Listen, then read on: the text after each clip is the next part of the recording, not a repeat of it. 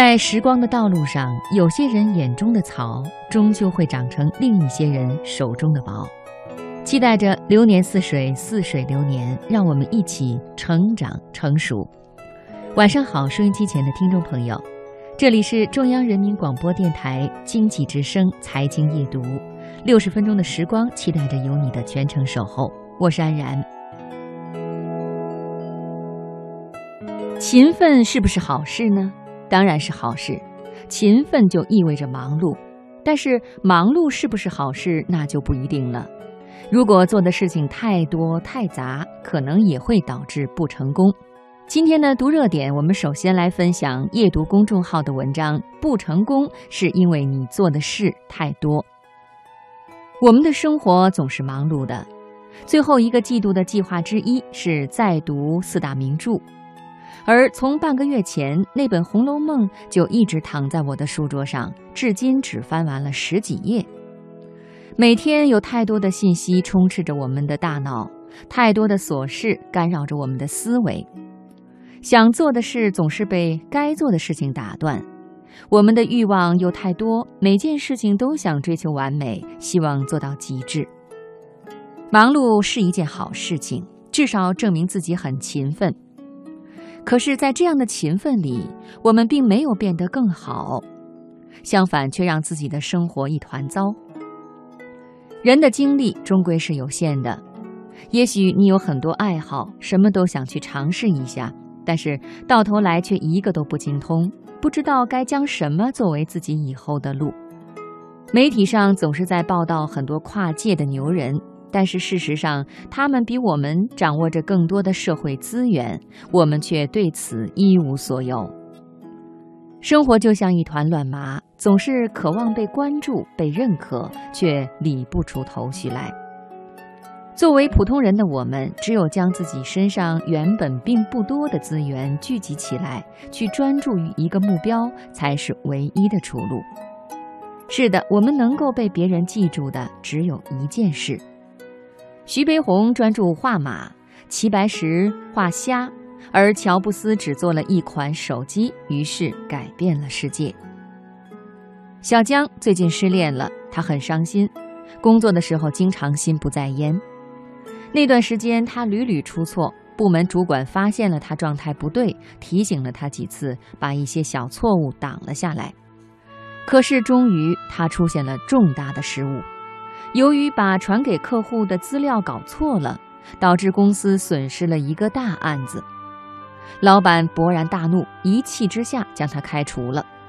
部门主管再怎么替他辩解，也都无力回天。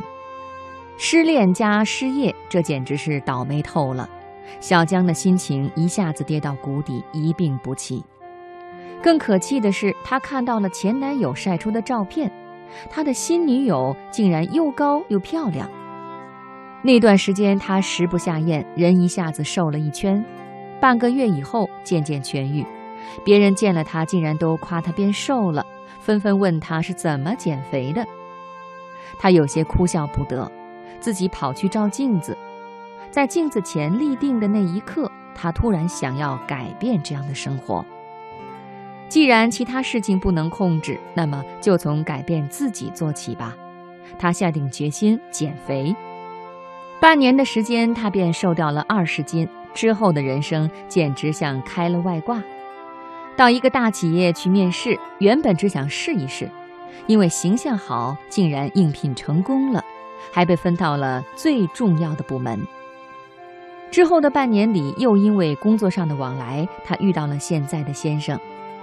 小江说：“现在所拥有的一切，都应该感谢当初那个阳光灿烂的下午，自己做出了一个减肥的决定。”气象学上有一个现象叫做蝴蝶效应，意思是亚马逊雨林一只蝴蝶翅膀偶尔震动，也许两周后就会引起美国德克萨斯州的一场龙卷风。我们生活现状往往只是一个表象。引起一系列状况的深层次原因，也许只是一件不起眼的小事。正如那只蝴蝶的翅膀，看似微小却不寻常。成功的人生一定要踩在点儿上。静下心来，找到并且做好那件最重要的事情，你会发现自己仿佛触发了第一块多米诺骨牌，接下来的命运会接踵而来。曾经听张泉灵北大演讲，他坦言，自己之所以能够成为一个优秀的新闻工作者，是因为从一开始就知道想要的是什么。刚进入中央电视台的时候，很多新闻节目主持人都拒绝去做现场报道，也是演播室里多舒服呀，何必要辛苦奔波呢？做现场记者不但辛苦，而且显得不够大牌。但是当所有人都希望能够在演播室里做直播的时候，他却毫不犹豫地要求去新闻现场。他跋山涉水到过很多现场。做出了很多有影响力的新闻，但也有很多根本就是默默无闻。支撑他的信念只有一个：他知道自己不仅仅想做一个主持人，更想做的是一个新闻人。十年过去，当所有的新闻主持人开始意识到现场经验有多么重要的时候，他却早已经积累了足够的精力和资本。再次走进演播室，一切都已经是那么的行云流水、顺理成章。